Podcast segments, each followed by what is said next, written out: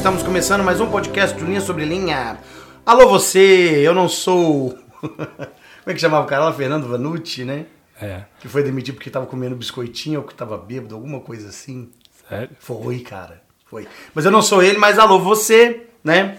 Sejam todos bem-vindos a essa transmissão desse podcast. Ed Souza falando. Gustavo Rodrigues. Sou dupla dinâmica de podcasters. Falando sobre templos, templos de Igreja de Jesus Cristo dos Santos dos Últimos Dias. E estamos continuando esta série que tem trazido para nós bastante alegria.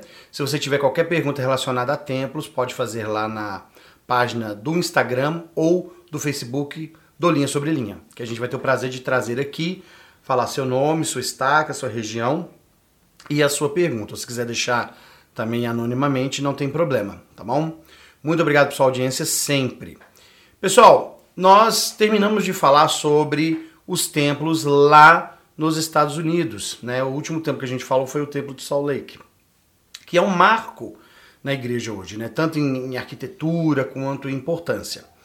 E hoje nós vamos falar sobre a expansão da igreja no mundo e como que isso ajudou na construção dos templos, tá? Ou vice-versa, como que a construção de templos ajudou na expansão da igreja tá bom? Então a gente vai falar sobre bastantes datas, algumas curiosidades, e aí vocês vão poder é, acompanhar conosco aqui. Mais uma vez, obrigado, Gustavo Rodrigues, por estar junto conosco e por também trazer as suas contribuições que serão, obviamente, de grande valia para nós. Muito bom. Pessoal, então a gente terminou ali, né, a, primeiro, a segunda metade do século XIX, né, o Templo de Salt Lake foi dedicado ali já no, no finalzinho do século 19 e, obviamente, adentrou ali o século 20. E com essa entrada no século 20, muitas coisas aconteceram. Né? O grande boom tecnológico ali da virada do século 19, que já tinha ali o trem a vapor, que ajudou bastante na colonização e, na, e no desenvolvimento das grandes cidades. Você tem também a energia elétrica e tem também o telefone, né? Tem até uma, uma gravura, né? ou, ou uma foto do presidente Herbert J. Grant, se não me engano, fazendo uma transmissão à rádio, né? ou fazendo um telefonema, não lembro o que, que ele está fazendo. Mas todas essas é, invenções, né? o rádio, o telefone, a energia elétrica, o desenvolvimento do automóvel, que até então a gente tinha mais, era, eram carruagens, né? Tudo isso foi é, muito importante para o desenvolvimento do, do homem mesmo, né? Da raça humana, da espécie humana. Porque as pessoas podiam ir e vir mais rapidamente, os bens e serviços puderam ser prestados mais rapidamente e mais agilmente, né? produtos alimentícios, de construção. Vocês lembram, né? Com a, a, a linha férrea passando por Salt Lake, foi de grande valia para transporte das pedras. Então, essa, esse boom tecnológico da virada do século, sem dúvida alguma impactou também no desenvolvimento da igreja. E, obviamente, né, por tabela, no desenvolvimento dos templos. Então, essa expansão tecnológica, esse boom tecnológico, fez com que não só os templos fossem necessários em outras regiões, uma vez que as pessoas começaram a, a, a receber condições de se deslocarem mais facilmente, então, não só a respeito da construção dos templos em si, mas também na alteração do design, porque é óbvio, né?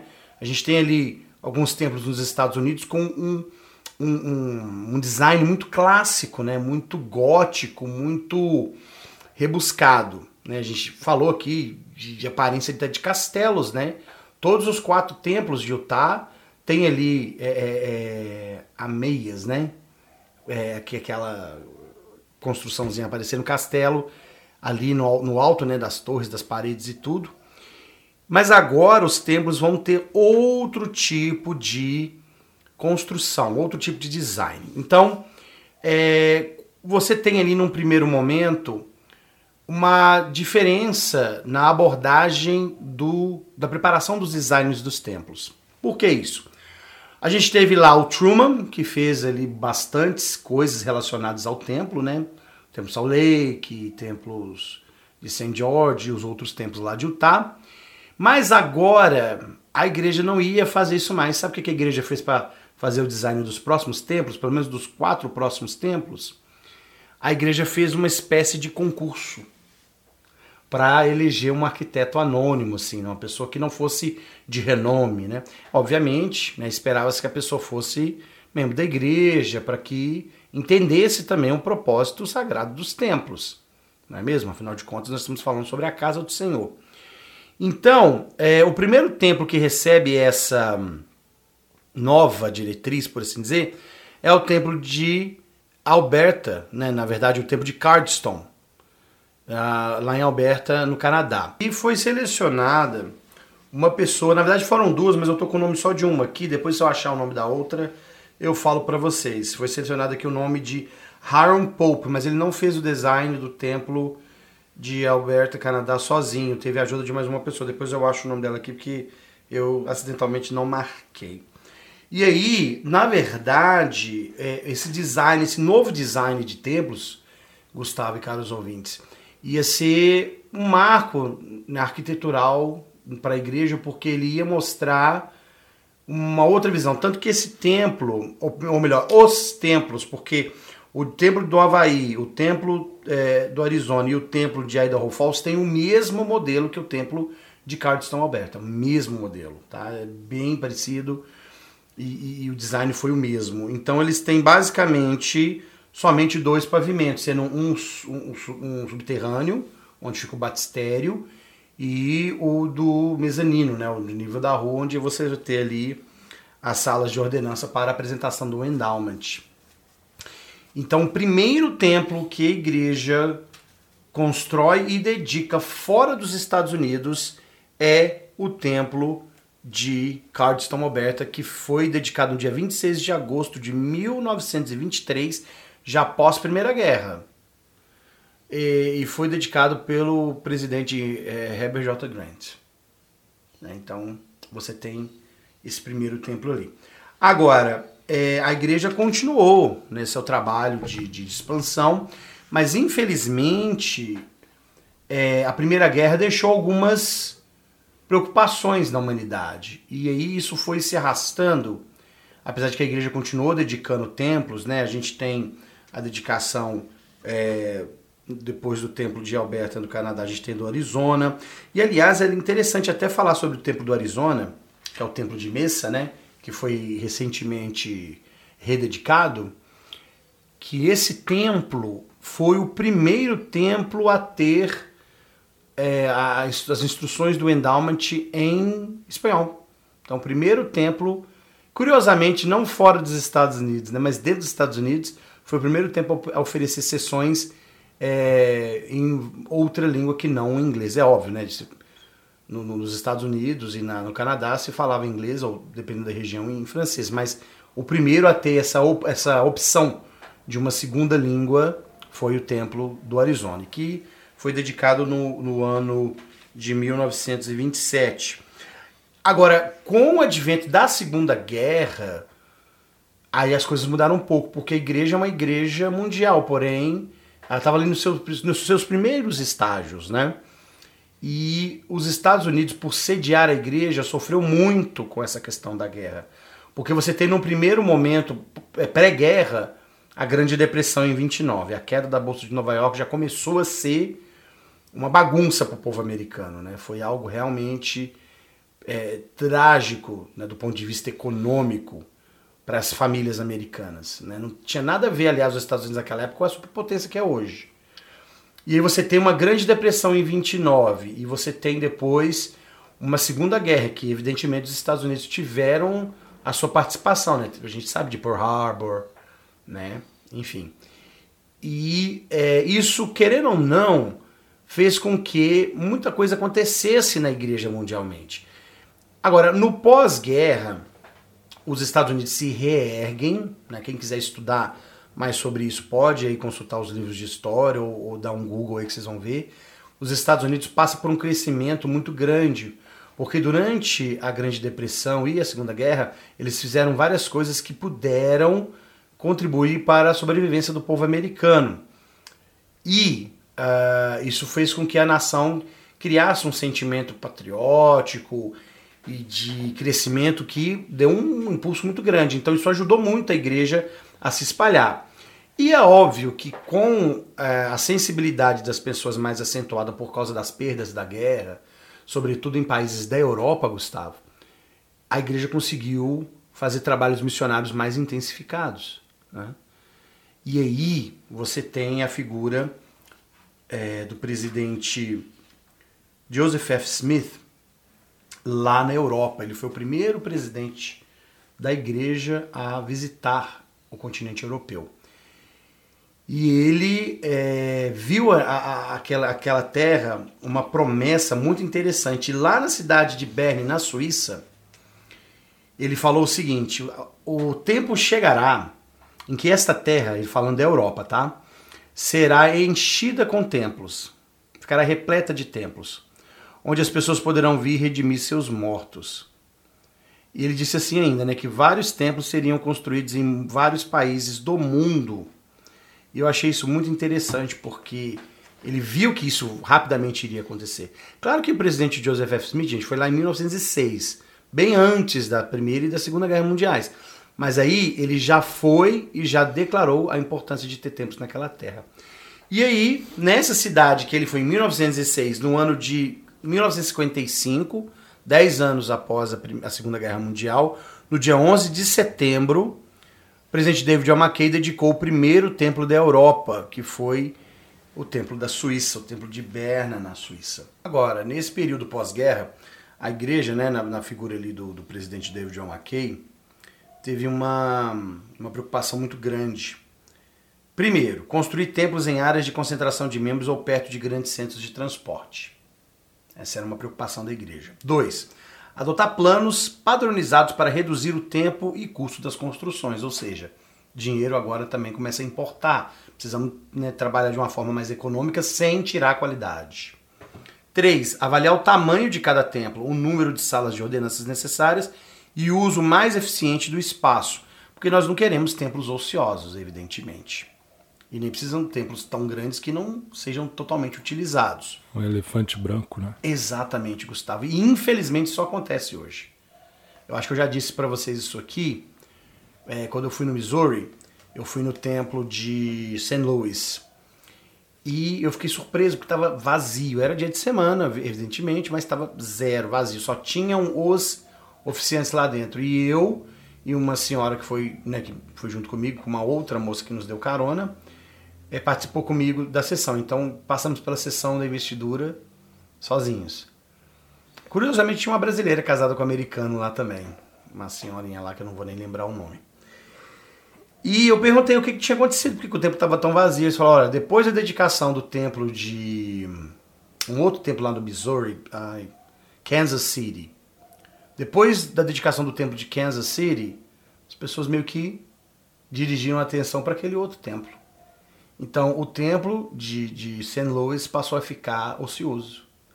E o templo de... É, esse templo que eu falei agora, né, de Kansas City, passou a receber um fluxo maior de membros, porque parece que a distância, dependendo do ponto que você tivesse, seria basicamente a mesma. É como se a gente quisesse ir para o templo de São Paulo ou de Campinas. Você vê que a distância é praticamente a mesma. E é até mais barato para o templo de São Paulo, porque o templo de Campinas tem que pegar um, pagar um pedágio de. Hoje deve estar 15 reais o pedágio lá da, da, da rodovia Dom Pedro. Então, assim, é mais ou menos isso, sabe? Um templo recebe um fluxo maior de, por, de, em detrimento do outro. Então essa foi uma preocupação lá atrás e eu acho que isso também está sendo uma preocupação hoje da igreja também. Em não construir templos em áreas onde vão ficar com uma ociosidade. Ah, e detalhe, Templo do Rio de Janeiro. Eu tenho viagem marcada para o Rio agora em julho. Não vou poder passar por uma sessão do templo porque o dia da minha ida ao Rio de Janeiro não coincide com os dias que, os, que o templo está aberto. Né? Lamentavelmente, o templo não abre, o templo de Rio de Janeiro não está abrindo de, de terça a sábado. Ele está abrindo de quinta a sábado. E como eu dei preferência por comprar uma passagem é, mais início de semana, né, tipo terça-feira, que é mais barato, eu não consigo assistir uma sessão no templo, infelizmente. Um dos meus objetivos no Templo Rio era passar por uma sessão e não vou poder. Aí eu entrei em contato com um dos é, é, conselheiros do templo, um amigão meu, que é o Natan Tobias, e ele me informou que é, essa é uma decisão do departamento de templos né, em manter a, o horário e os dias de funcionamento desse jeito, pelo menos até a segunda ordem.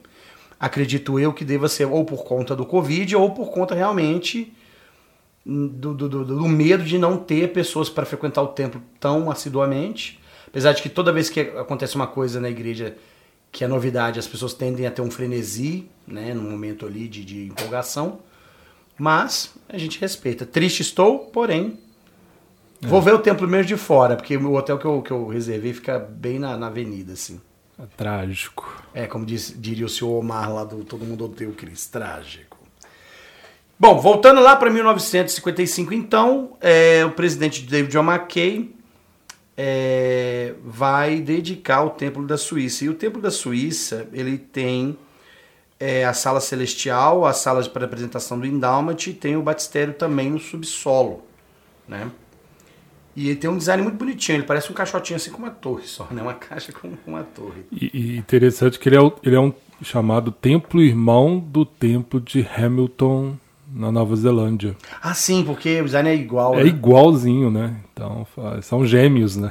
é, então, então tem a ver com aquela ideia que a gente comentou mais cedo, que aqueles outros quatro templos que eu falei, né? O de Arizona, o do Alberta, Canadá, o templo do Havaí e o templo de Idaho Falls também são templos irmãos, né?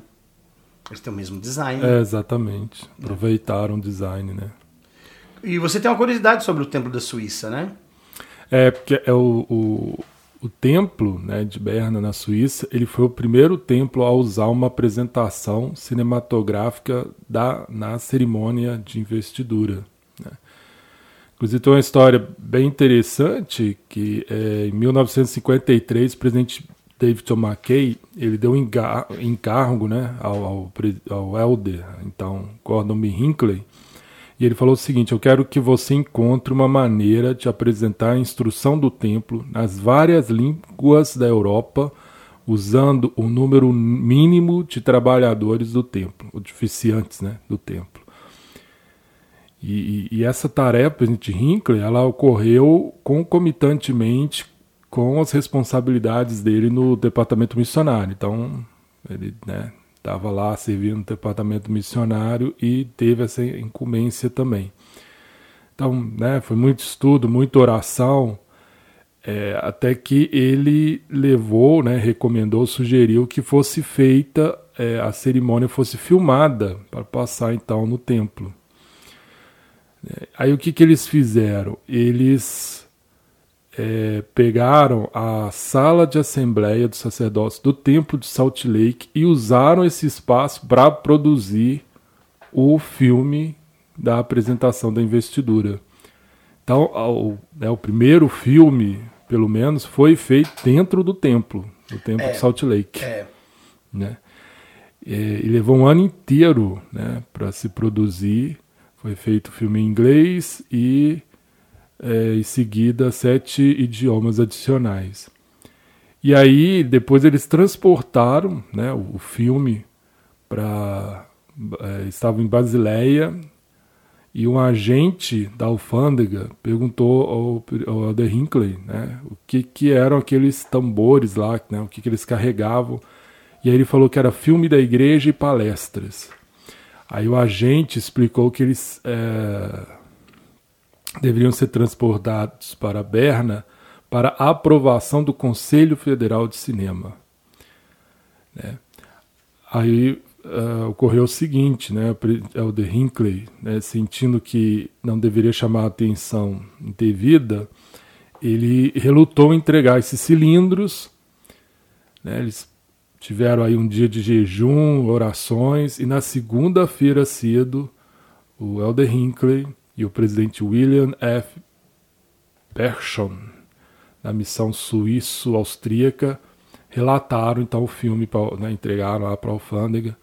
E aí no escritório do Conselho Federal de Cinema Oficial, é, responsável fez uma série de perguntas lá, encheu eles de perguntas, e aí, mais tarde, o presidente Persson ele relatou o seguinte, que o entendimento amigável parecia vir sobre o oficial. De forma extraordinariamente cooperativa, os papéis, né, os, filmes, os papéis foram carimbados e os filmes lançados, sem que ninguém visse um quadro ou ouvisse uma palavra.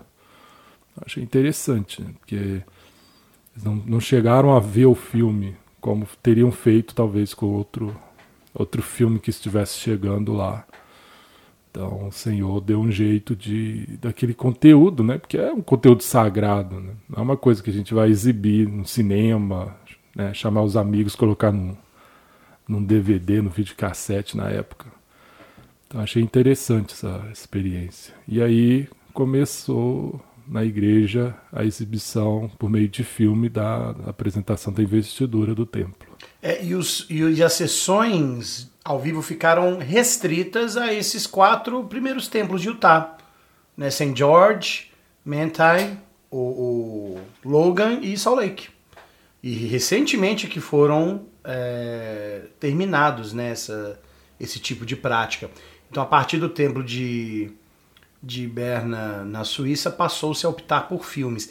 Inclusive, a gente entende que templos anteriores, como o do Havaí, né, e, e até o templo de, de Alberta, né, no Canadá, também faziam sessões ao vivo, porém essa mudança chegou até eles também. Né? Agora, uma coisa que também agrega um pouco a esse seu comentário é que o presidente David McKay era uma pessoa que gostava das, das artes cinematográficas, né? Eu não sei quantos de vocês sabem, mas ele visitou o set de filmagens do filme Os Dez Mandamentos, aquele filme de, sei lá, 30 horas, com Charlton Heston, que é famosíssimo, né? Quando se fala em um filme bíblico, esse é um dos filmes que mais é, é, ganharam Oscars e que tá aí até hoje para quem quiser ver. É um filme bem produzido, né? Faz muitos anos que eu não vi. Aliás, eu vi quando eu estava no seminário, quando eu fui ver, quando eu estava fazendo o Velho Testamento. Aí o nosso professor, que era o Carlos, nos levou até a casa dele, uma sessão de lanche e tudo. E nós, alunos do seminário, assistimos esse filme, quase morremos de tanto tédio, porque as, as cenas que a gente queria ver demoravam para acontecer, né? Porque por se tratar de uma produção cinematográfica, você implica, implica ali uma série de dramas, né? Emocionais e tudo. Não, eu queria ver as pragas do Egito, queria ver. O mar abrindo. É, eu queria ver o circo pegar fogo. Mas então, por exemplo, tem até uma foto aí, isso saiu na igreja, inclusive, ele do lado do Charlton Heston. Eu, eu li isso, foi numa linha Rony, e eu acredito que essa informação seja verídica, até porque foi numa linha Rony que eu li, que o presidente David McKay teria dado uma espécie de consultoria para os produtores do filme em termos é, é de, de acurácia, né? De alguns eventos ali.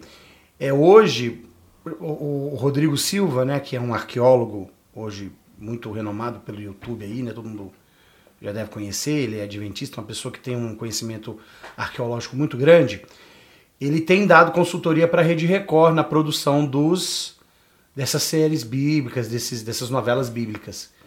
Porque realmente precisava. No começo, apesar das histórias serem boas, porque a gente, como somos pessoas que conhecemos as escrituras, a gente gosta desse tipo de produção. Porém, é, muitas coisas não eram fiéis. E com a entrada dele nessa curadoria, por assim dizer, melhorou muito né, a qualidade do, do, dos eventos, das armaduras, das, do, dos cenários, das roupas e tudo. Apesar que agora na série Reis deram uma bela de uma vacalhada na, nas roupas, né? Mas fazer o quê? Agora, é, uma parte é, dos filmes depois, Gustavo, elas passaram é, a serem feitas na Califórnia. E na Califórnia você tem ali um hub de produtoras de cinema. Até porque fazia sentido ser na Califórnia por conta justamente desse know-how que as pessoas ali têm. Né? Hollywood já estava bombando, né? A gente falou que agora há pouco, né? Aliás, nesse período pós-depressão, pós-guerra, uma das coisas que deu um boom, que deu um salto no desenvolvimento foi a questão da televisão e do cinema, né? Que realmente explodiu assim e a, a, as artes cênicas é, passaram a, do palco para as telas. Então a igreja acompanhou isso também e, como você mencionou aí, utilizou isso para a instrução dos santos, né, a questão dos filmes. Hoje, quando a gente vai aos templos, a gente vê os filmes muito bem produzidos. Né? Eu peguei um filme na década de, de 2000, né? Bacana, que eu tenho até saudade daquele filme, eram dois modelos, né? E hoje já mudou um pouco, agora são três ou quatro tipos de filmes e cada um deles enfoca num aspecto diferente. Eu acho interessante que cada um aborda né, uma, um aspecto ali da, da, da questão do, do da queda né, de forma diferente, muito interessante. Né? E é interessante também que dá uma variedade, né?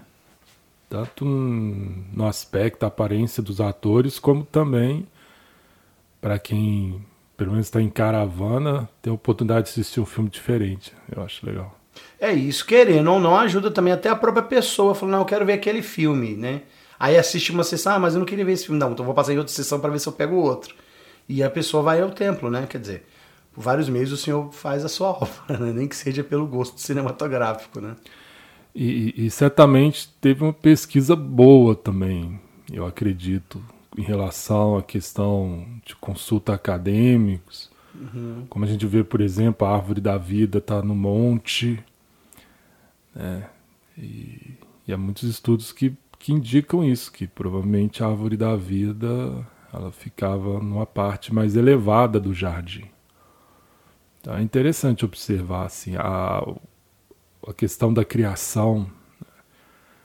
A gente vê assim, parece tem uma relação com o que a ciência coloca, de como né, a gente vê lá a Terra sendo bombardeada, coisas assim, né, por, por rochas, meteoros, ela mais, como é que fala? Ela incandescente, né, ela quente ali, ela levou um tempo para esfriar que mostra que provavelmente a criação foi um processo, não foi um instalar de dedo uhum. e de repente estava lá a terra prontinha, né? Coloca no micro-ondas cinco minutos e está pronto.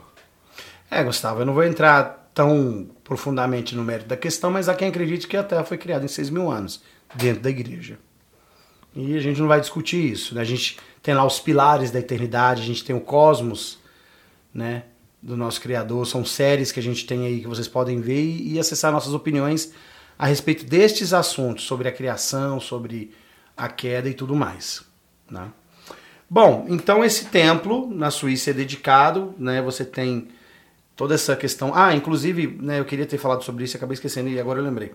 É, hoje a igreja tem, é, é aliás, depois dessa época, né, depois dos anos 80, 70 e 80, e aí a igreja começou a produzir filmes mesmo para uso doméstico, né? Então você tem o Homem em Busca da Felicidade, o Filho Pródigo, é, aqueles filmes que a gente, eu pelo menos vi quando eu era criança, quando eu era adolescente, né? Quando missionário eu não passei esses filmes não. Eles já estavam em desuso já, apesar que eles ainda eram vendidos. Mas quando eu conheci a igreja, a gente via esses filmes, né? E morremos. E morremos, esse é o mais antigo, né? Preto e branco lá, pessoal mexicano, é. Que é essa, né, e morreremos. Morre, e morreremos, é. é. Antigão. Tem o filme também do. Acho que. Eu não lembro qual filme que era. É, inclusive fala até do templo de, de Berna. Lá do Vincenzo de Francesca, que ele era ministro de outra religião. Livro de Mormon, um tesouro inestimável. Um tesouro inestimável. Tinha lá o Moroni, né? E eu ficava com dó do Moroni, porque ele falava, né? Falo como se estivesse presentes, contudo não está. Ele mostra ele andando sozinho, vago errante, tal, tal, tal. Era um senhorzinho de cabelo branco, parecido com aquele da gravura que a igreja tem. E é, aí fala sobre essa história do Vincenzo de Francesca, né? Que apesar dele morar em outro país, né? Ele mora na, na Itália, Itália. E aí ele vai para a Suíça para fazer a investidura dele. Quem recebe ele, eu acho que é até um apóstolo da igreja, né? É, até o final acho que mostra ele, ele chegando É, bem templo, velhinho, né? né? É. É muito legal essa história. E tem a ver com o Templo de Berna, na Suíça. E hoje a igreja investe gente pesado na questão das produções cinematográficas. Pegar um parênteses que não tem muito a ver com templos não, mas tem a ver. Hoje, se você, você vê os, as produções do livro de Mormon e da Bíblia, puxa vida. Não, eu não estou falando só de cenário, não, porque isso aí é indiscutível, né? O Luiz Luz, que é o nosso correspondente em Salt Lake City, para assuntos saltileikianos. Para assuntos saltileikianos, é, tá aí que não nos deixa mentir, né, Luiz? Ele é um dos extras, né, que a gente fala em inglês, extras, né, que são os, os é, não é dublê, agora me fugiu o termo em português. Atores? É, são atores, mas eles não são atores de primeira linha, eles é, são... Figurantes. Figurantes, obrigado, Gustavo, figurantes. Ele foi um dos figurantes lamanitas lá, aliás, você tem uma cara de lamanita mesmo, hein, bicho? Mas era nefita, não? Ah, sei lá, acho que ele era um lamanita, nefita, um nefita lamanita. Depois ele conta para nós quem que ele foi, porque eu acho que ele não contou, não. Mas ele postou fotos lá e tudo, até me convidou pra, pra ir lá, né, fazer, fazer o filme. Eu falei, ah, não tem condição de sair daqui e fazer um filme lá pra ganhar 130 dólares o dia, né? Seria bom, mas não tenho condição de fazer isso agora. Cara, então assim, não só em termos de é, produção, né, de, de, de, contratar pessoas e de investir equipamentos e tudo, e você vê, a gente tem disponível esses vídeos de forma gratuita. Mas a igreja tem investido também na dublagem desses produtos, né? Então, não sei quantos de vocês sabem, mas nós temos um dublador é, profissional na, trabalhando para a igreja que é o Lafay, Jorge Lafay, acho que é Jorge o nome dele. Ele até inclusive dubla o templo, o filme do templo hoje.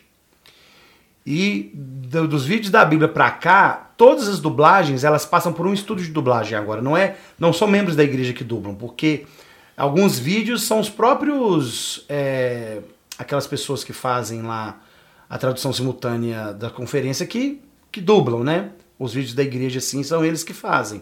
Esses vídeos daquele Worldly Report, por exemplo, que toda conferência a gente vê. São eles que dublam. Só que agora, esses filmes né, do, do, do Novo Testamento e do livro de Mormon são dubladores oficiais, ou, perdão, dubladores profissionais de estúdios profissionais de dublagem. Então a igreja realmente agora desenvolve esse tipo de, de, de, serviço de forma profissional. E vou além, ela, ela aqui no Brasil ela contrata um canal que é a Rede TV para transmitir é, bianualmente as conferências gerais aos domingos. Né? E que é uma benção. Você, membros que não têm internet, mas tem TV é, normal, né? TV aberta, podem ver a conferência, pelo menos uma sessão ou duas, gratuitamente, sem precisar ter um acesso à internet. Né? É, eu lembro uma, uma reportagem, um artigo, né, matéria lá da Liarrona, do pessoal da Record, da TV Record, né, que foi a Salt Lake para poder ver o, essa questão da produção da igreja, de vídeos, de filmes. Isso antes deles começarem as, as novelas bíblicas. Olha só. Então eles foram lá conhecer o know-how da igreja. E realmente a igreja, as produções da igreja são muito boas. A qualidade muito boa. É, e eles começam a ter essa curaça histórica mais acentuada. Isso é bom, porque você não só está vendo uma, uma obra de arte, né, que é uma produção é, cinematográfica, mas você está vendo um relato histórico e hum, hum, religioso, de cunho religioso. Então você tem três aspectos ali que te fazem querer ver esse, esse tipo de vídeo. E que bom né, que a Record continue copiando a igreja nesse sentido, né, fazendo boas produções. Continuando, então a gente tem o Templo da Suíça sendo dedicado, né, como eu falei, no dia 11 de setembro de 1955. E o próximo templo a ser dedicado foi o Templo de Hamilton, na Nova Zelândia. E aí é curioso, porque. Templo fora dos Estados Unidos, tá, gente? E aí é curioso porque olha só o canto do planeta que foi ter membros da igreja. Olha que interessante a expansão da igreja. Foi para um continente super isolado, cara. A Oceania é um continente bem isolado. E foi parar lá um templo, né, na cidade de Hamilton. É, foi o primeiro templo construído no hemisfério sul. Primeiro da Oceania, né? Uhum. Primeiro do hemisfério sul. E o segundo construído na Polinésia, depois do templo lá do Havaí. Isso. Isso. E você falou que o templo de Hamilton na Nova Zelândia é templo irmão do templo de Berna na Suíça, né? É, exatamente o mesmo design. Em pegar a foto dos dois e comparar. Não parece, sabe qual que é qual. Parece né? que é a mesma foto, dá para confundir. Bacana, eu não sabia dessa curiosidade. Está sendo renovado, né? Sim. Ele vai ser. Está programado para ser rededicado em outubro desse ano. Eu não tinha falado mais cedo, porque não era tanto o tópico da, da nossa discussão, mas o, o, os templos lá de Utah também, eles estavam passando por, por, renovações também, sabe? Então, se não me engano, o templo de St. George estava passando por, por reformas nos anos 30, alguma coisa assim. Ele também precisou passar por algumas adequações. E é claro que a gente está falando de adequações de encanamento, energia elétrica, coisas que até hoje acontecem, né? É, por exemplo, esse templo de Hamilton, ele está recebendo, está é, sendo fortificado para a questão de abalos sísmicos. Ah, que legal. Então a gente vê que, é, como o templo de Salt Lake, né, há uma preocupação que a igreja tem, tem tido ultimamente de é, melhorar essa questão da resistência dos templos para abalos sísmicos, porque é, muitos templos eles estão em áreas onde há ocorrência de, de terremotos, de abalos sísmicos, que são áreas, né? Aí vamos resgatar lá a aulinha da geografia, né? Que as, as placas tectônicas elas são, é, é, são convergentes, né? Elas, elas, elas vão, vão de encontro uma com a outra, então elas colidem e geram esses terremotos.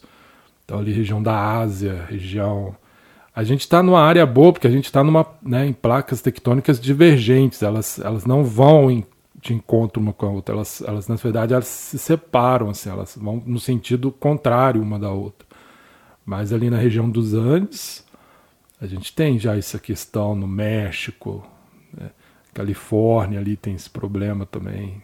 É, até é previsto um grande terremoto na Califórnia. É, a fissura de San Andreas tá é, gigante. Tem até um filme, né, que, que é. fala disso aí, ó, um filme apocalíptico aí sobre essa.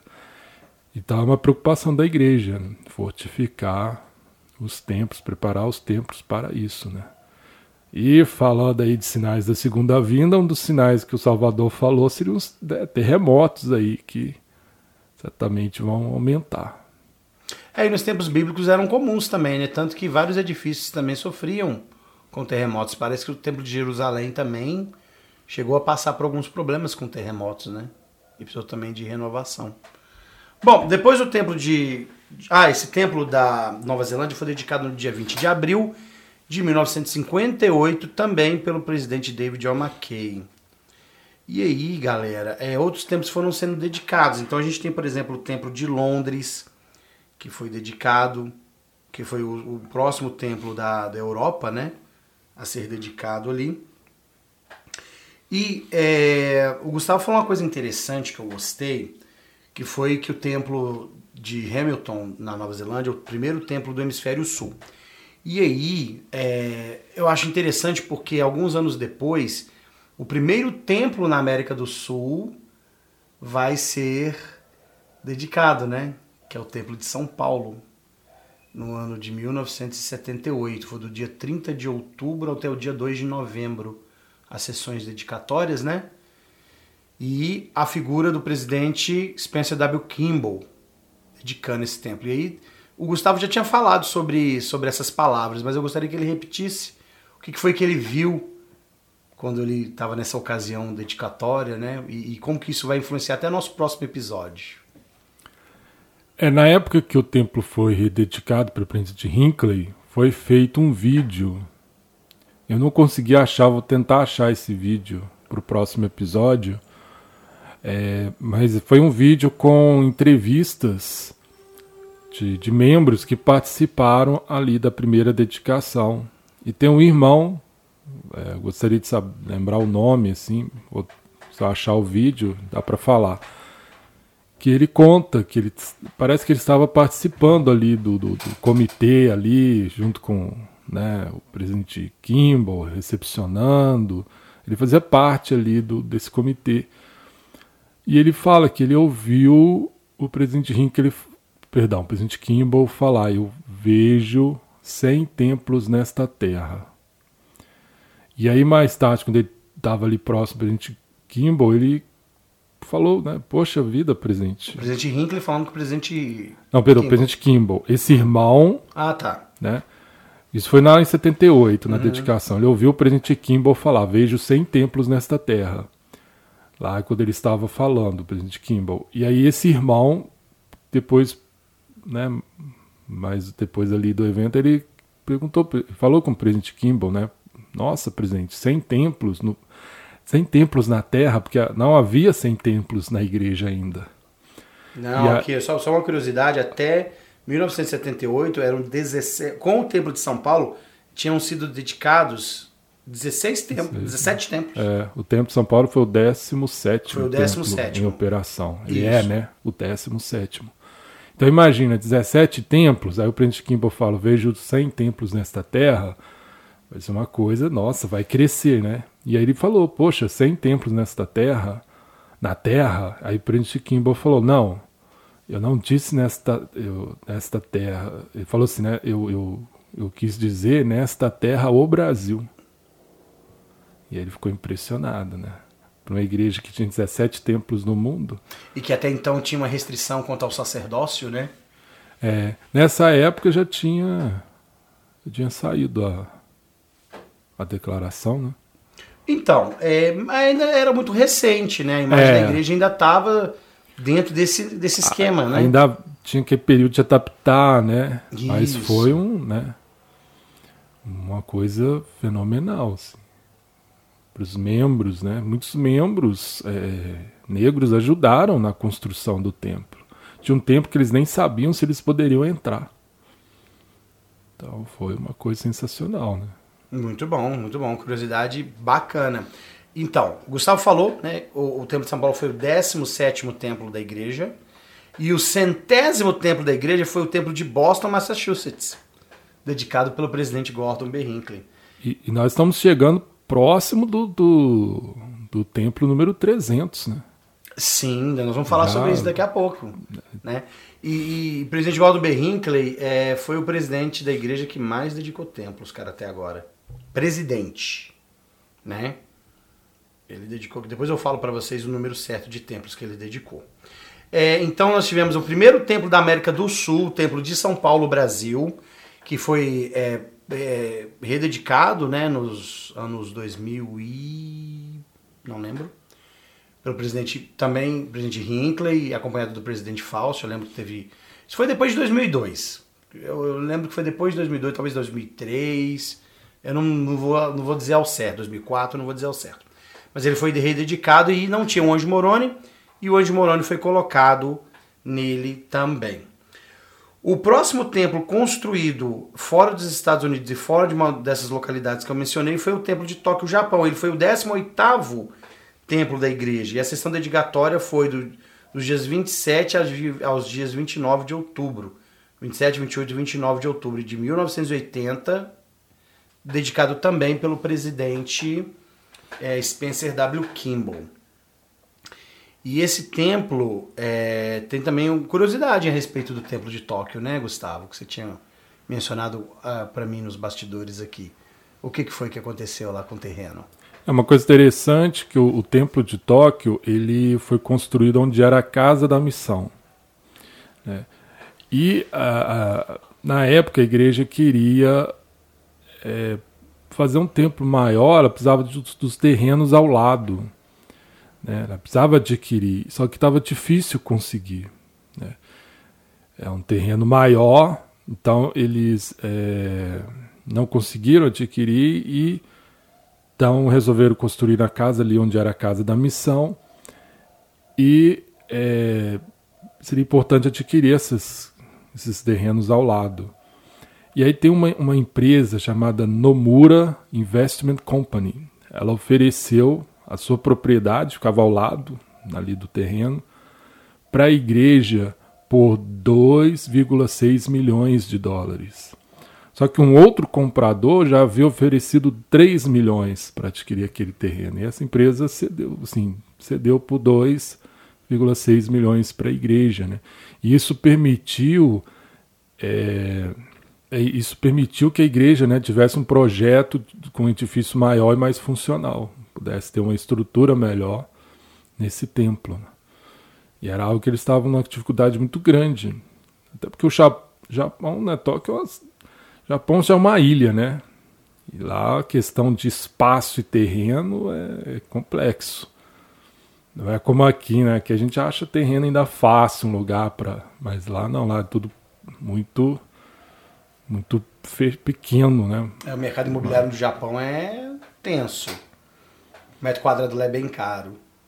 É uma ilha, né? Pequena. Né? Bacana. E é o primeiro templo da Ásia, né? Assim, foi o templo de Tóquio no Japão. E, e o primeiro templo construído num país que não era é, predominantemente cristão. Ah, porque são budistas, né? É, primeiro templo ser construído numa nação não cristã. 1980. Aliás, nessa época, foram nessa época de entre 1980 e 1983 foram anunciados a construção de 20 templos. Então, essa década de 80, olha que década maravilhosa, né, gente? Foi assim, deu um boom na construção de templos, sabe? É... de. Eu vou dizer para vocês aqui, ó. Do, dos anos 1980, né, que foi o primeiro templo dedicado na década de 80, até 1990 foram o tempo, os tempos passaram de 18 para 44. Né, o templo de número 44 foi o templo de Toronto, Ontário, Canadá, dedicado já pelo presidente Gordon B. Hinckley. E aí, né, vários outros templos foram sendo construídos. Olha, o templo da Coreia foi construído em 85. Né, o, templo, o templo na Alemanha, em Freiburg, em 85 também. Aí você falou que o templo da Guatemala, né? É, foi o primeiro da América Central a ser construído. É o primeiro da América do Sul, São Paulo, o primeiro da América Central, Guatemala. É, templos no México vão, ser, vão começar a ser construídos também na década de 80. Tanto que o primeiro templo lá no México é em 83. O primeiro, é, o primeiro templo da América Latina foi o de São Paulo. O segundo templo, o templo de, de, do, da cidade do México, que foi dedicado entre os dias 2 e 4 de dezembro de 83. E o primeiro templo da América Central foi o templo da Guatemala, dedicado no, em dezembro de 84 também. Né? E aí templo em, na Suíça, na Suécia, né? templo, templo na Argentina foi dedicado em 86. É, década boa, 80. Agora, templo na África, Gustavo, qual foi o primeiro?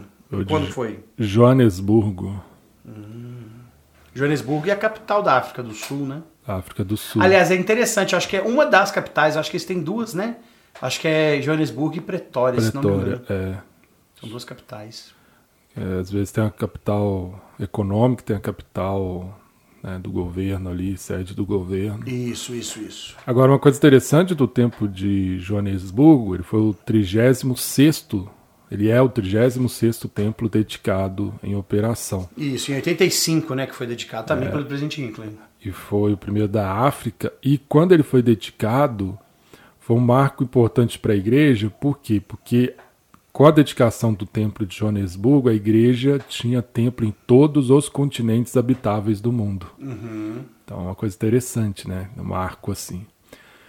E a gente vai ter breve o templo, né, o primeiro templo no Oriente Médio que foi anunciado aí em abril do ano 2020 pelo presidente Nelson, que é o Templo de Dubai, nos Emirados Árabes Unidos, que acho que é um marco também. É, com certeza. A igreja tem um templo no Oriente Médio, que é uma região complicada. Beligerante, para usar uma palavra bonita. É. Exatamente. Então é um marco também para a igreja. E a gente torce para que outros templos naquela região é, continuem aparecendo, né? Outro templo que eu achei significativo também é o Templo de Roma. Sim. Foi, o, acho que a primeira vez que todos, né, a primeira presidência, o Quórum dos Doze, deixa ali Salt Lake e vai para uma dedicação de templo. Né? O presidente Nelson levou o pessoal todo aí do Quórum dos Doze. E quem anunciou foi o presidente Monson, né? Monson. Monson, né? Que rolou até uma risadinha de canto, o pessoal lá na congregação no dia deu uma risadinha também. É, que é um, né, um marco importante. É uma terra que por onde passou Paulo, né, apóstolo Paulo, Pedro. É, então, além de ser a região ali que é o berço do catolicismo, então acho que surpreendeu por isso, né? Conseguiam ter um templo ali. Verdade. Olha só, templo na, em Seul, na Coreia, 85. Templo em Hong Kong, muito interessante, na China, em 96. Templo nos Estados Unidos, estava pipocando, viu, gente? Eu nem vou falar dos templos dos Estados Unidos, não, que é muito templo, né? E começou mais templos no México, né? E é, as regiões do mundo, né? Todas as regiões do mundo começaram a receber templos em maior, em maior quantidade. A gente vai falar aqui do templo, é, os templos do Brasil, mas não vai ser hoje. Né? Aqui, ó, templo na Austrália. Parece que o primeiro templo na Austrália foi em 2000, né? O templo de Adelaide. Né? Na Austrália não tinha tido templo ainda. Acho que o Sydney foi o primeiro. Foi o primeiro de Sydney? Veio antes de Adelaide. Ah, tá. Eu não, eu não vou saber dizer para vocês quando, mas enfim, o Gustavo tá passando aqui a informação correta. o templo de Sydney. Pessoal, é, basta saber que do primeiro templo da igreja que foi construído até hoje, em construção, templos que estão prontos, 173. O último templo a ser dedicado foi o templo de, de praia no Cabo Verde. Em 19 de junho de, mil, de 2022, pelo elder Neil A. Anderson. O templo de, de Rio de Janeiro foi o último templo nosso a ser dedicado aqui no Brasil. Agora, somado aos templos que estão em construção, são 224 entre construídos e operando e em construção, 224.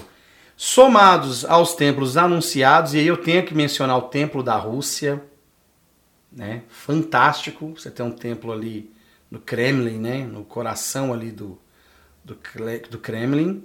É, mais templos na África, no templo de Dubai também, que foi anunciado em 5 de abril de 2020. Mais templos na Guatemala mais templos no Brasil. O templo de Belo Horizonte, dia 4 de abril de 2021, foi anunciado.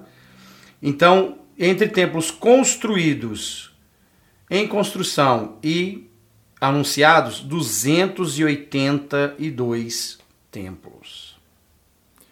Eu vi, é, o presidente Nelson, ele já anunciou 100 templos. O presidente Nelson sozinho já anunciou 100 templos. 100 templos. E quanto tempo ele tem de presidente? Tem pouco, 2000, né? Dois. 2018, né? Janeiro de 2018 que foi é, o anúncio, né? Ele foi chamado presidente. Então a gente tem que. É importante a gente perceber o seguinte, que nunca esteve tão acelerado né, o trabalho do templo, de construção de templos, templos sendo anunciados em locais que até então a gente nem imaginava. Dubai, né, Emirados Árabes Unidos, na Rússia, na Índia.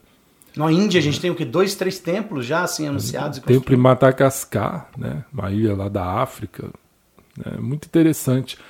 E a gente vê o seguinte, que a obra está realmente correndo um, né, de forma acelerada é, para permitir que as bênçãos, né, as bênçãos do, do, do, do templo, as bênçãos do convênio de Israel, elas cheguem em todas as partes. Não há como coligar Israel sem o templo, porque as maiores bênçãos que são prometidas ao povo do convênio estão no templo. As, as ordenanças, os convênios que nós fazemos antes são preparatórios para a gente chegar ao templo. É, ali que a pessoa realmente pode dizer assim, está coligado, quando recebe essas ordenanças do templo. E faz, né, fazem os convênios do templo. E a gente tem que ver o seguinte: a igreja está chegando em locais, olha, Oriente Médio.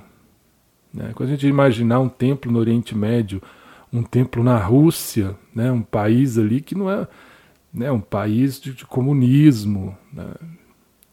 É muito interessante a gente ver que a igreja está conseguindo chegar em locais que antes eram inimagináveis.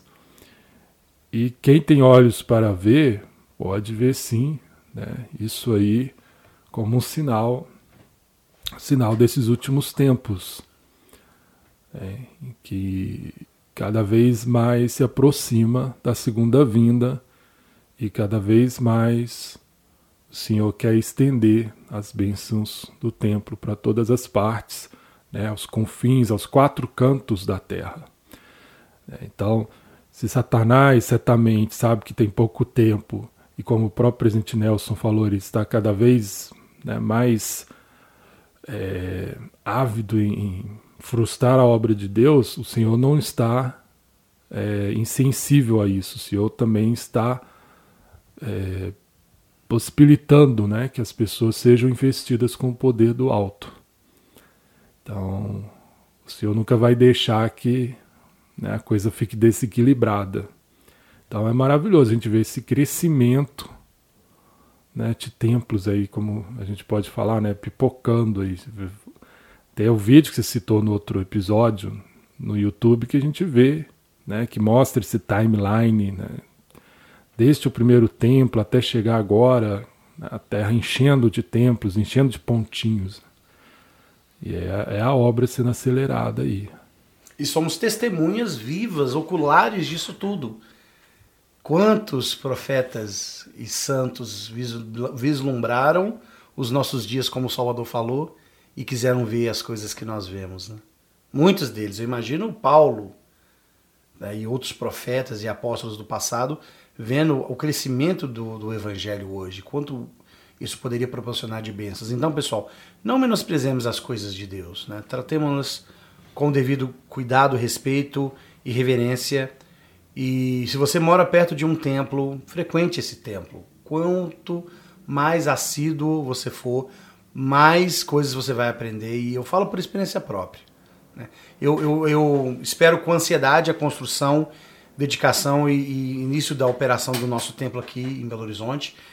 Não há um dia sequer que eu não pense no templo de Belo Horizonte. Eu tenho um quadro, fiz um quadro do templo lá, era o templo de Campinas.